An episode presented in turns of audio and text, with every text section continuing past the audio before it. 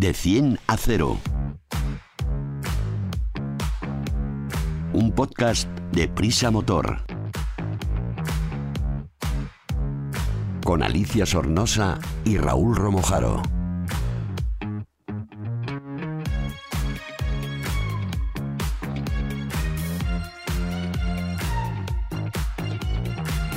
De 100 a 0 es el primer podcast de Prisa Motor, la plataforma transversal dedicada a la automoción del país, AS, 5 días, SER y Huffington Post.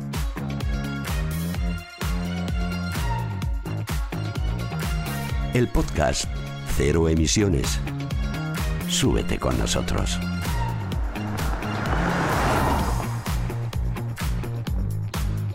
Hola amigos, aquí estamos hoy Raúl Romojaro, subdirector de Prisa Motor, y Alfredo Rueda, eh, probador del motor.com, que hemos salido pitando de la piscina y nos hemos venido al estudio a grabar este nuevo podcast, que llega relleno de curiosidades del mundo del motor. Así que sin más, arrancamos el ventilador y comenzamos.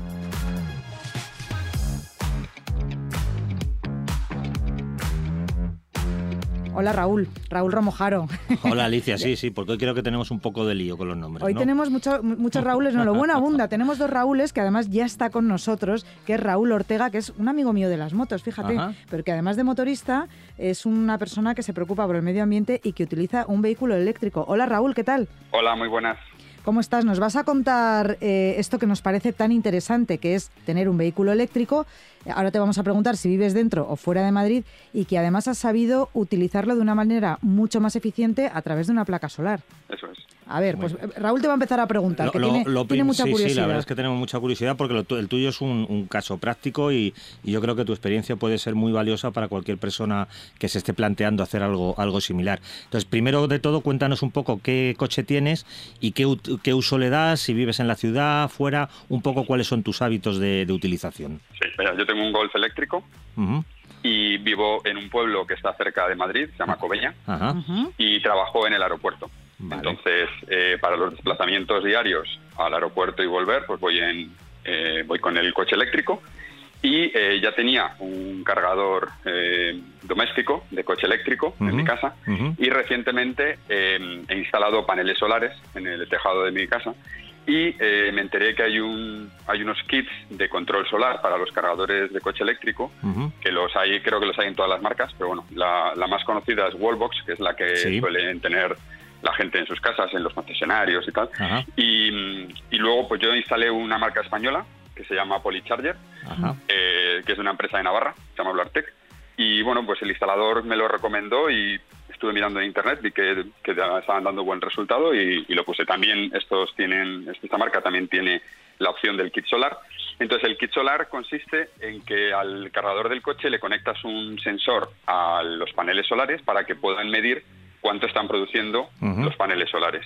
De esa forma, tú le puedes decir que solo cargue el coche con la energía solar o mixto, parte solar, parte de la red, o todo de la red si, por ejemplo, es de noche o está nublado Está y nublado. necesitas cargar el coche. Raúl, Entonces, per- perdona que te interrumpa, antes de nada, ¿cuántos kilómetros haces al día con tu vehículo eléctrico? Porque de Cobeña al aeropuerto son unos cuantos. No, No. desde Cobeña al aeropuerto son 20 kilómetros, O sea, entonces hago unos 20 de ida y 20 de vuelta. Lo que pasa es que no siempre vas solo a trabajar, a veces Claro. sales de trabajar y te vas a otro sitio. Entonces, bueno, pues yo hago una media de unos 15.000, 20.000 al año.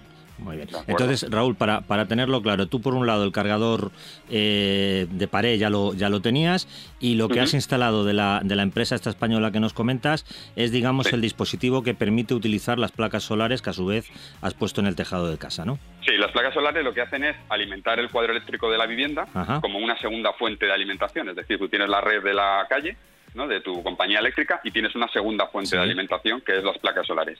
Entonces, la, la casa normalmente lo que hace es consumir de las paneles solares y si le falta más, coger de la, de la red. Con, esta, con este sistema lo que hace el cargador es medir cuánto están produciendo los paneles y cuánto está consumiendo la casa. Entonces, si por ejemplo los paneles están, están produciendo 5 kilovatios y la casa está consumiendo 2, pues los 3 kilovatios sobrantes se los da al coche. De esa forma tú no consumes nada de la red y sabes que tu coche se está cargando con energía verde, energía solar. Y Raúl, ¿vale? No estás...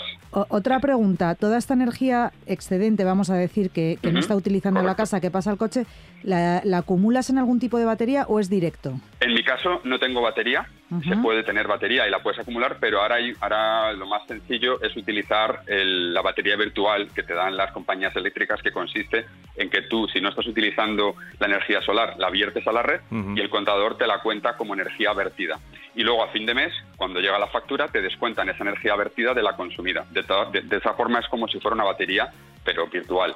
Entonces, si yo durante el día estoy trabajando y los paneles están produciendo y no puedo consumir esa energía, pues la abierto a la red, el contador la contabiliza y cuando llego por la noche de trabajar, cargo el coche con esa energía que he vertido a la red. Correcto. Eso se llama batería virtual. Perfecto. Raúl, ¿tienes, ¿tienes una idea de cuánto eh, estás utilizando de, energía, digamos, renovable, energía solar, para cargar tu coche? Pues mira, yo instalé el kit solar el, 15 de julio y desde entonces no he utilizado nada de la red. Siempre he cargado el coche con la energía solar. porque bueno, ahora estoy trabajando por las mañanas en casa, por las tardes en la oficina, entonces durante la mañana pues tengo tiempo para cargar el coche. O sea que ahí tienes un ahorro considerable, pero que me imagino que amortizar un poco la inversión, porque ¿qué podría costar para alguien que quiera adoptar esta solución que tú tienes? Por un lado el cargador y por otro lado el kit este para utilizarle los paneles solares, aproximadamente.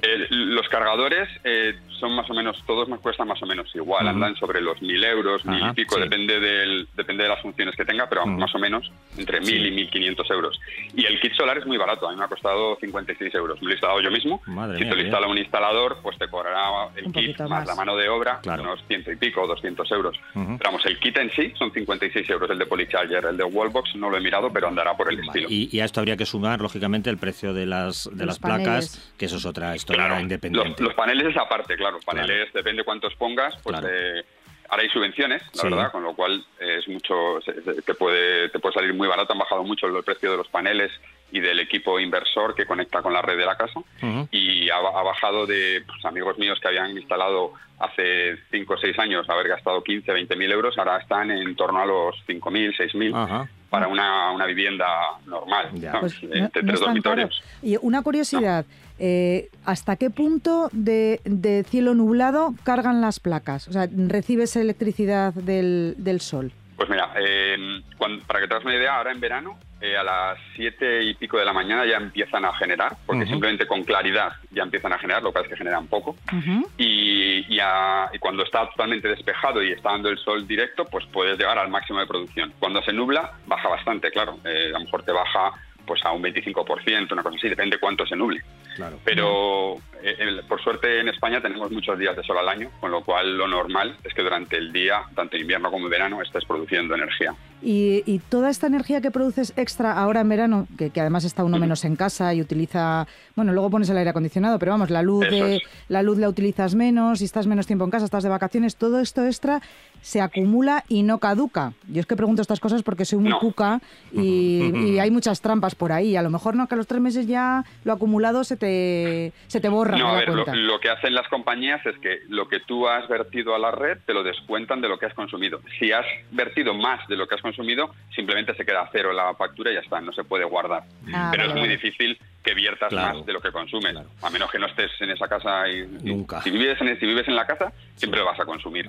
Oye, Raúl, y una última cosa para ir acabando. Eh, todo este montaje que tú tienes y esta forma de, movilidad eh, tan eficiente, eh, ¿lo haces por, por ahorrar, porque tienes una conciencia medioambiental que, te lleva a esto? ¿Qué, motivaciones crees que puede tener un usuario para, para instalar este tipo de equipos? Pues la verdad es que yo era un poco reacio al vehículo eléctrico al principio, pero pero los probé y me gustaron cómo, el, cómo funcionan en un uso urbano, un uso eh, diario, vamos a decir. Y pues luego pues me di cuenta que el gasto en electricidad de cargar el coche, en mi caso, por ejemplo, cuando no tenía los paneles solares, el gasto eh, era de más o menos un euro al día por cargar el coche. Entonces, eso era muchísimo menos de lo que me gastaba en gasolina. Entonces dije, oye, pues, y encima es ecológico y no, no estás contaminando. Bueno, pues lo probé, me gustó, ya, ya llevo tres coches eléctricos y, y, la verdad es que para el día a día me parece una opción muy buena. Bueno, Raúl, pues nos has aclarado un montón de cosas. Tu testimonio nos ha gustado mucho porque además, como decimos, no eres de ninguna marca, eres un usuario normal y corriente. Es más, eres motorista, nos creemos lo que dices, porque sé que además eh, la moto eléctrica todavía no te ha dado por ahí porque tienes una buena moto y no es eléctrica, es de carburación. Pero bueno, es lo que hay que hacer para los trayectos cortitos y la vida urbana, el vehículo eléctrico y luego para divertirnos por ahí por, por las rutas maravillosas, pues vamos con nuestra gasolina en, el depósito. Como te digo, muchas gracias por, por haber estado hablando con nosotros aquí de 100 a 0 y que tengas unas buenas vacaciones. Muchas gracias. Gracias, Raúl. Gracias. Hasta luego.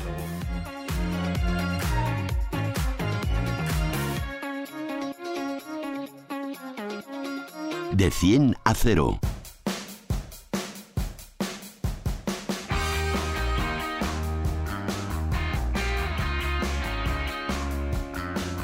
Coches, tecnología, conectividad, movilidad, eficiencia y mucho más. Raúl, desde que tienes la autocaravana no paras de trillarte España para arriba, España para abajo y parte del extranjero. Seguro que nos puedes contar cuáles son las peores, no las mejores, ¿eh? las peores carreteras que tenemos en España. Esas que tienen grietas, agujeros, que el arcén no existe, que están llenas de gravilla, que en el fondo son las que más nos gustan porque llegan a sitios así más insospechados. Pero tela, ¿no? Con esto. Sí, la verdad es que hay algunas carreteras que están en, estado lamentable. Pero bueno, yo tampoco estoy capacitado para decirte más allá de como usuario cuáles son las mejores o las peores, pero sí que lo pueden hacer la Asociación Española de la Carretera, que cada año hace un informe en el que analiza la red vial española y nos cuenta un poquito cómo está, cómo está la situación. Y la verdad es que no tenemos eh, motivos para estar muy, muy satisfechos. Ah, no, la verdad es que no, porque se está notando la falta de, inversión. Eh, la Asociación Española de la Carretera calcula que harían falta cerca de 10.000 millones de euros de inversión en mantenimiento sin contar con que las que ya están eh, se vayan, se sigan, se sigan deteriorando para poner un poquito al día las carreteras. o sea que es mucho dinero. Con la de multas que nos ponen no da. Es que yo, claro, como Tú estás con las multas. Eh, entre las multas, los impuestos, no sé qué, es que me parece que nuestro dinero, ¿qué hacen con no, no, no te ponen tantas multas, tampoco, tampoco exageres, Alicia, que van a pensar que no, que no, que tú, eh, tú conduces con prudencia. No, hombre, es verdad que, bueno, pues sabemos que las cuentas públicas son difíciles de ajustar y las carreteras es algo en el que generalmente puedes ir aplazando la decisión de invertir, lo que ocurre es que al final te encuentras con esta, con esta situación. ¿no? Porque además, mm, en, teoría, dentro de nada, ya vamos a tener carreteras inteligentes. Y si las carreteras no están, para empezar, bien pintadas, mm. los vehículos no detectan estas líneas blancas y, no saben por dónde tienen que ir. O sea, no nos van a poder ayudar mucho la, automatización del, coche. Este es otro de los problemas que, denuncia esta asociación de, de las carreteras, que como bien dices, si las carreteras no están en unas condiciones mínimas, el, tener carreteras conectadas, tener carreteras entre comillas inteligentes, pues va a ser complicado y en esto llevamos mucho retraso. Primero tenemos que tener buenas carreteras y a partir de ahí pues subirnos a esta a este vehículo inteligente o a estas carreteras inteligentes que permitan conducir con más seguridad. Pero mm, respecto a lo que tenemos hoy, hoy en día, eh, lo que pues, sí se sabe es por estos estudios que, decimos que, realiza la asociación, es que las peores, las que suman el mayor déficit de conservación por kilómetro, están en Aragón, la Comunidad Valenciana y Galicia. Yo pensaba, fíjate, que iba a ser en Madrid, que me quejo mucho de ellas. Claro, las que usamos nosotros cada uno, pues lógicamente nos parece que están en peor estado porque no conocemos las, las de los demás. Pero en general, eh, el, análisis que se hace en este estudio es que el, toda la red vial está cerca del muy deficiente. Eh, eh, hay, hay comunidades que están un poquito mejor, las, las que tienen la, la mejor red de carreteras son el País Vasco, Extremadura y la Comunidad Valenciana. Y perdona, y el País Vasco que está hoy hace poco porque tienen radar cada cinco metros. Y de verdad es que te están vigilando todo el rato por la carretera. Para que no corras. Para que no corras y a base de multitas, mira, la tienen bien hecha. Es que es verdad que esto va así. te tienen frita con las multas. Me tienen frita con las multas. No, pues el, análisis eh, ha sido de, de más de 100.000 kilómetros de, de carreteras, con lo cual eh, han podido apreciar que muchas de ellas existen grietas, eh, eh, agujeros, eh, digregaciones, deformaciones, grietas erráticas, que es decir, unas que aparecen y desaparecen.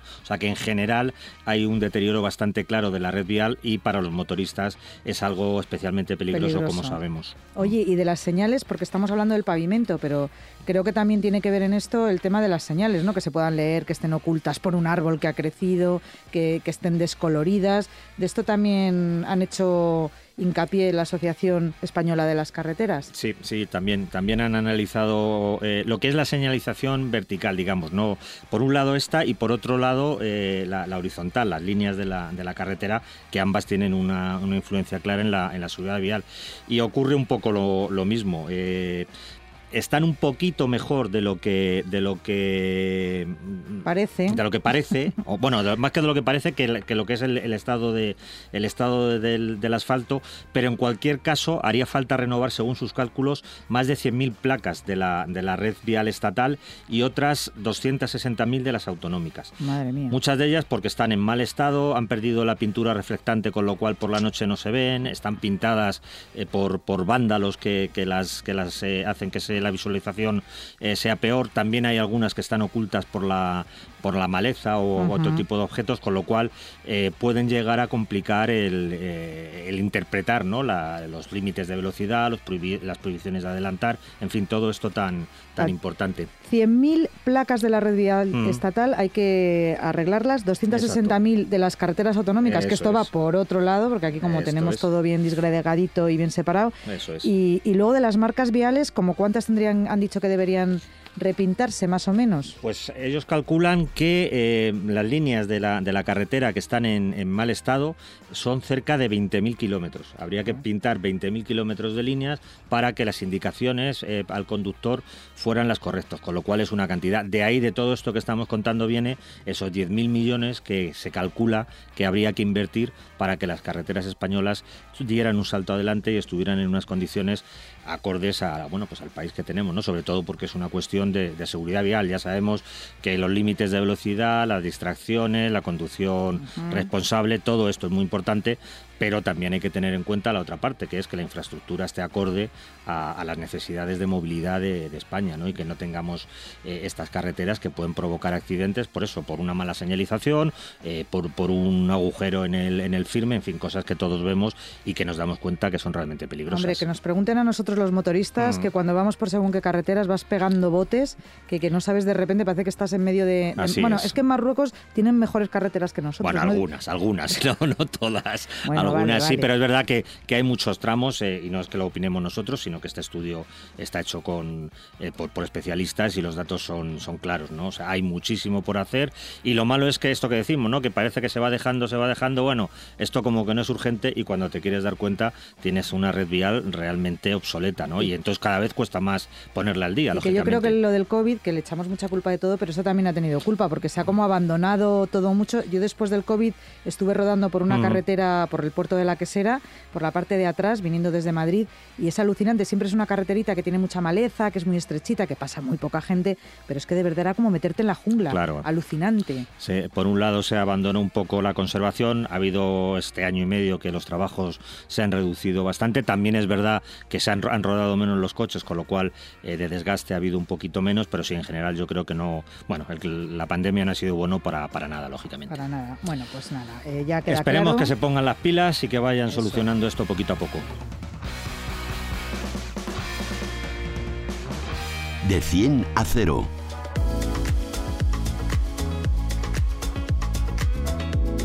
Te analizamos un vehículo en de 10 a 0.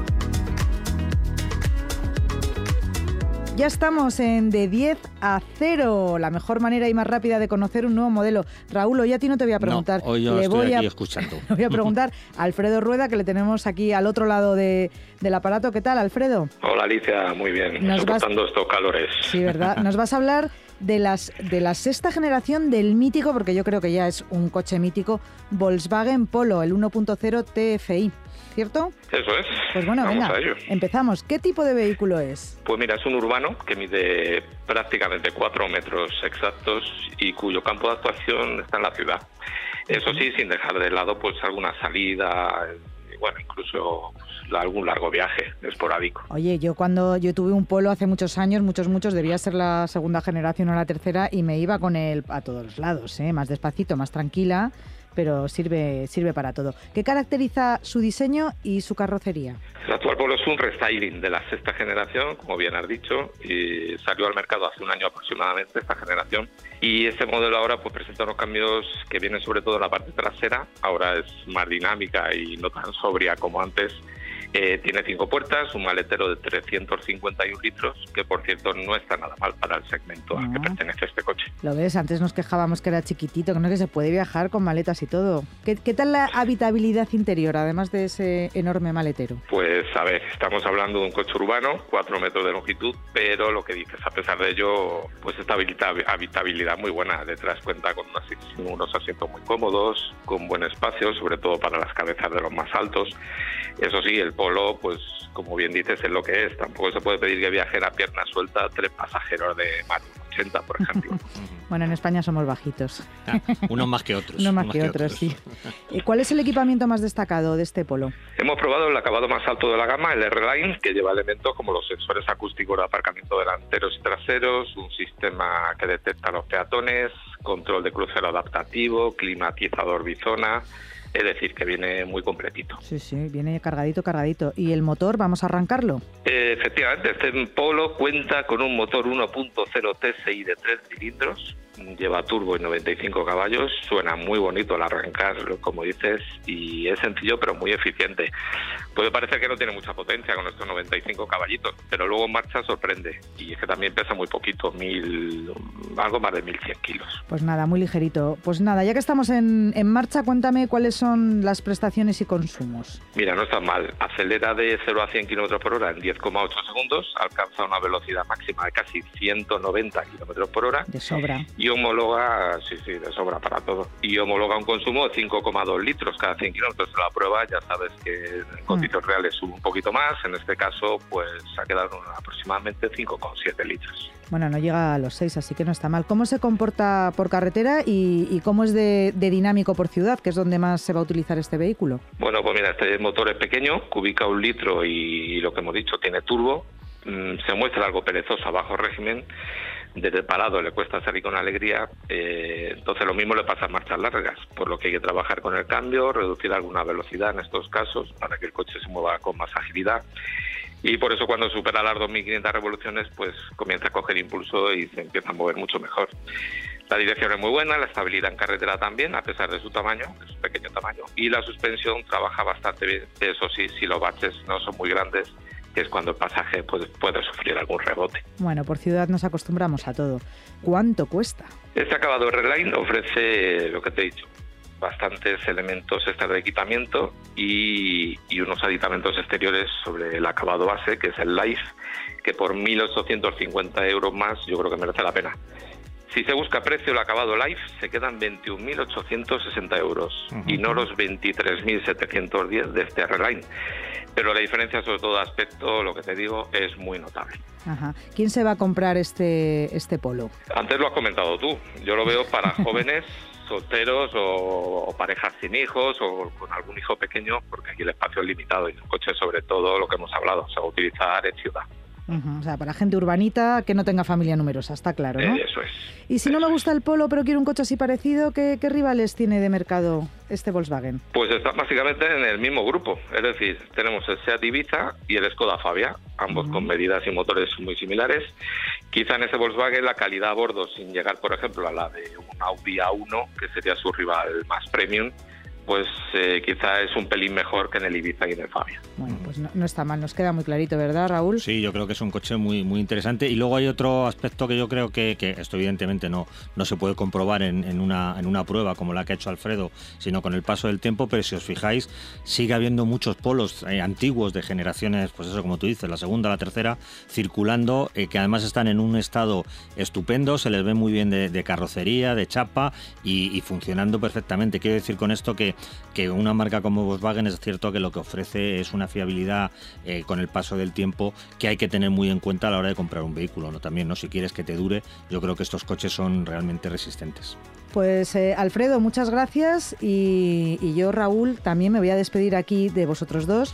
Gracias a todos por acompañarme otra vez en este de 100 a 0 y, y además les quiero decir a todos los que nos están escuchando que si les gusta nuestro podcast, que se lo cuenten a su amigo, que lo pasen, es. que se suscriban y que si queréis mucha más información de todo esto que nos están contando tan interesante, que os metáis en la web del motor.com, que ahí tenéis un montón de cosas súper curiosas para leer este verano. Ahí lo dejo.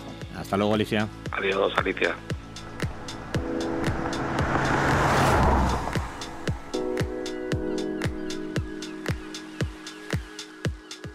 De 100 a 0. Un podcast de Prisa Motor. Con Alicia Sornosa y Raúl Romojaro.